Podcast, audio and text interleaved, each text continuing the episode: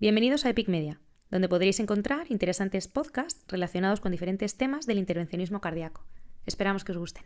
Hola, bienvenidos a Epic Media. Soy Alfonso Jurado, cardiólogo intervencionista del Hospital Universitario La Paz. Y en este podcast, el segundo de una serie de tres, vamos a hablar de novedades en intervencionismo coronario eh, publicadas en el año 2021.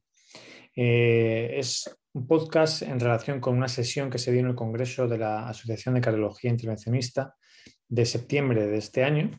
Eh, y en un primer podcast hablamos de los distintos escenarios clínicos, síndrome el agudo, con elevación, sin elevación del ST, angina estable y, y, bueno, otros escenarios como parada cardíaca o shock. En este podcast vamos a hablar de los diferentes escenarios anatómicos. Empezaremos por las bifurcaciones. ¿Qué novedades hay en bifurcaciones en el 2021? Bueno, en, este 2021 se ha publicado el decimoquinto documento de consenso del eh, European Bifurcation Club. En este eh, documento, interesante de leer, eh, largo, pues nos vuelven a insistir en los beneficios de la estrategia de STEM provisional para la mayoría de las bifurcaciones, siendo flexibles en el caso de bifurcaciones complejas, sobre todo cuando afectan al tronco distal, eh, basándose en los datos del Dique Crash 5, en el que se recomienda una estrategia de dos stents. Esto, bueno, luego ha sido rebatido por estudios que comentaremos a continuación, pero lo que sí está claro es que cuando se hace una técnica de dos stents, el fallo en acabar con clic sin balón final eh, es considerado un fallo técnico. La palabra más repetida probablemente de este documento es spot, eh, próxima utilización técnica que debe hacerse independientemente de la técnica que usemos. Y eh, bueno, pues también tienen un papel eh, técnicas de imagen intracoronaria, de fisiología, de simulación, mm, de las bifurcaciones para planificar el procedimiento, del papel de los balones de fármaco o de la terapia antiplaquetaria dirigida a cada paciente en función de la complejidad del caso.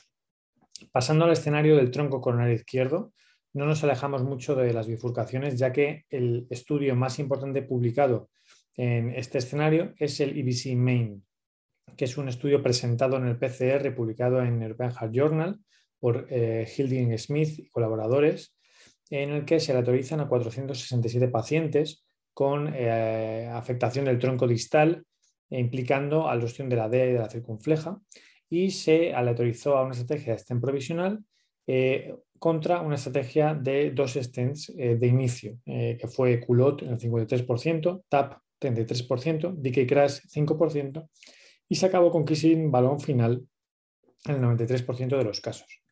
El endpoint combinado de muerte, infarto o TLR fue similar en ambos brazos y por ello se reabre el debate de qué es mejor hacer cuando tienes un eh, una bifurcación en el tronco distal. Eh, técnica de dos stents de inicio, como eh, promulgaba el DK CRAS 5, o stent provisional, como nos dice el IBC Main. No podemos entrar en más debate, ya profundizaremos en otro podcast. seguimos con el tronco, con algunos de los metaanálisis que ha habido comparando la angioplastia y la cirugía de revascularización a largo plazo. En este estudio eh, publicado en Cardiovascular Revascularization Medicine en febrero del 21 por Akitonye y colaboradores, se comparan los resultados a plazo intermedio y largo de, estas dos estrategias.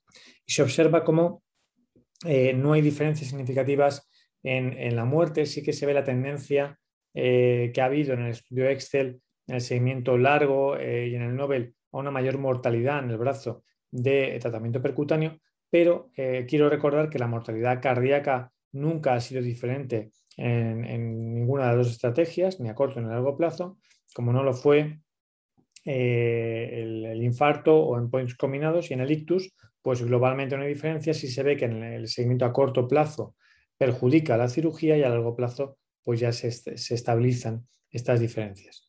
Eh, en este estudio eh, diferente, publicado también en la misma revista, Cardiovascular Revascularization Medicine, en febrero del 21, por eh, Abdullah Al-Abcha y colaboradores, ya se centran solo en el eh, seguimiento a largo plazo de la cirugía contra stents farmacoactivos. Son estudios eh, de seguimiento de más de cinco años, Excel Nobel Precombat Syntax, Excel y Nobel a cinco años y los otros dos a diez años.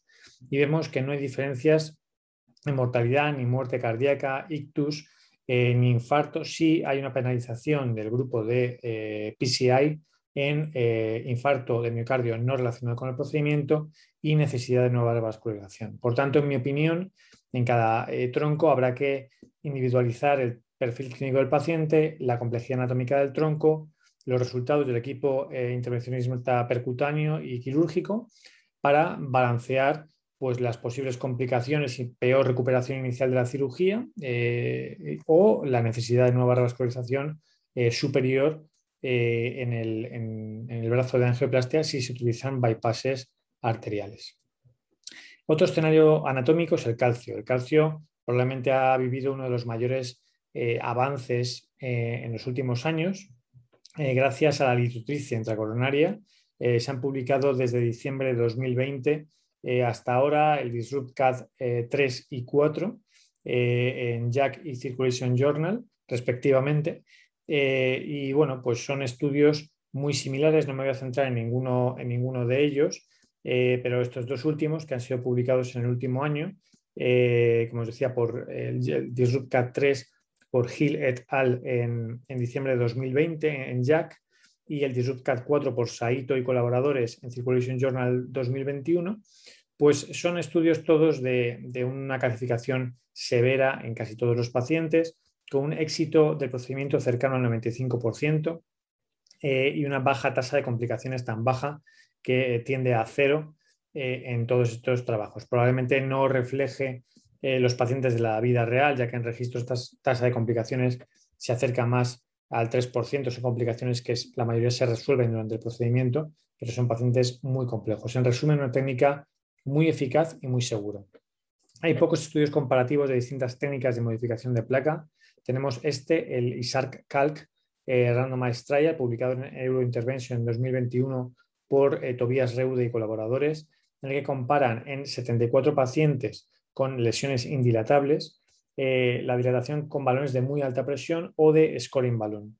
Eh, no hubo diferencias en el endpoint primario de índice de expansión del stent con OCT.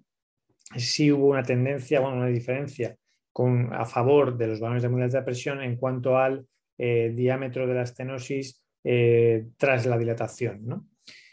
Y bueno, tenemos también un subestudio del Prepercal Trial publicado por eh, Alali y colaboradores en eh, Journal of Interventional Cardiology 2020, eh, en el que en este trabajo que comparaba este, balones modificados contra la teretomía rotacional, pues se han cogido solo las bifurcaciones y se han comparado estas estrategias en estos pacientes. Y el hallazgo fundamental, para resumir, es que, en mi opinión, es que en el grupo en el que se utilizó balones de scoring o de corte, el compromiso al final del procedimiento de la rama lateral fue tres veces mayor que cuando se usó atractomía rotacional, 32% frente a 7,4%.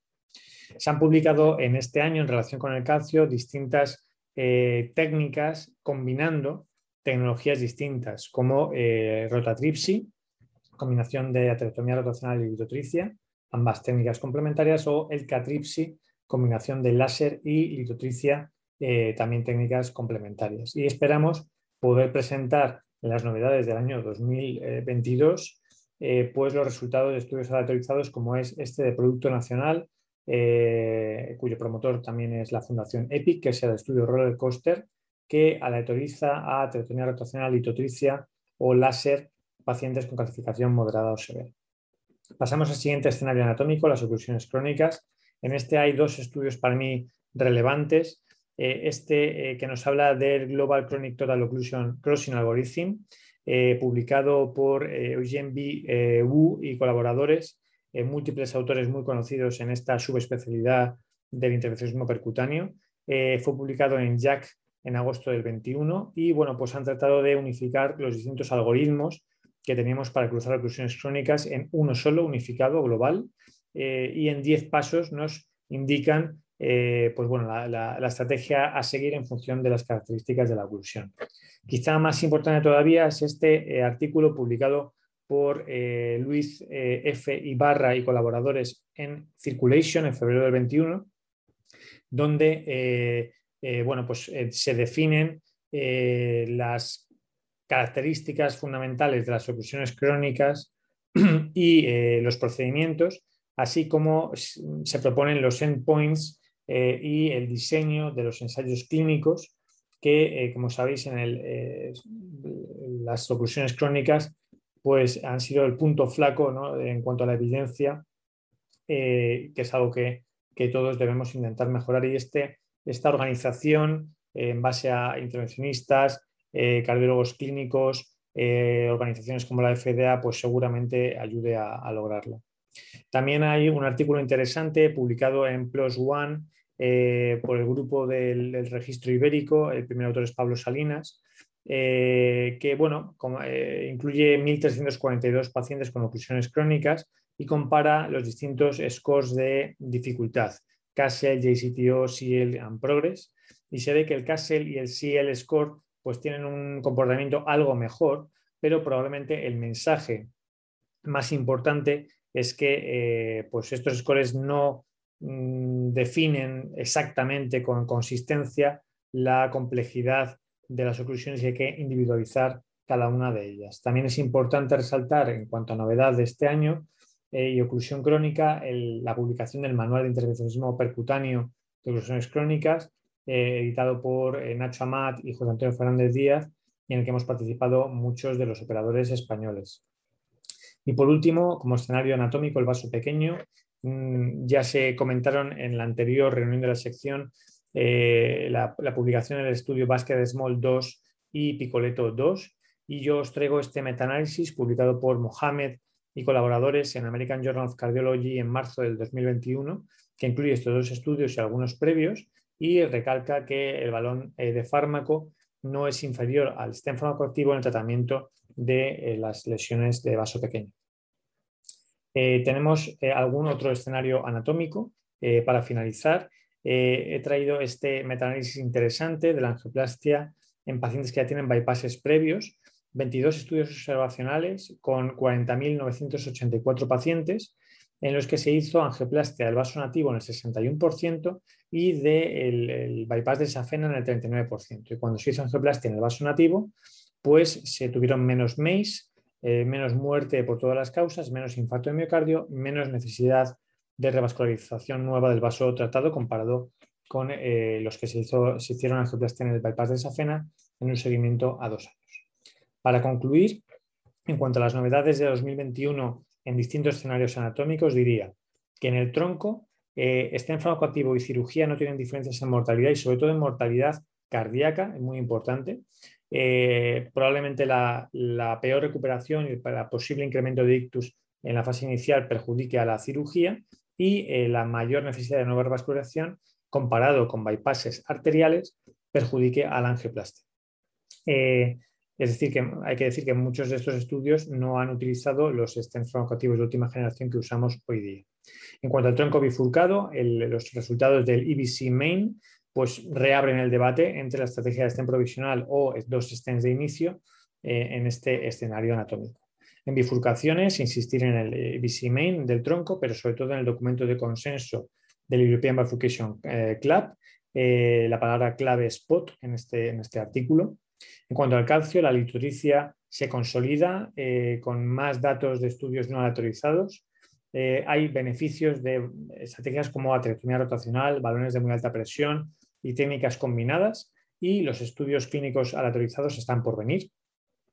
En oclusiones crónicas hay un nuevo algoritmo global de cruce de las mismas y es muy interesante el artículo del consorcio de definiciones y diseño de evidencia en ensayos clínicos. Y por último, en vaso pequeño, reiterar la no inferioridad del balón liberador de fármaco con el stem farmacoactivo en este escenario.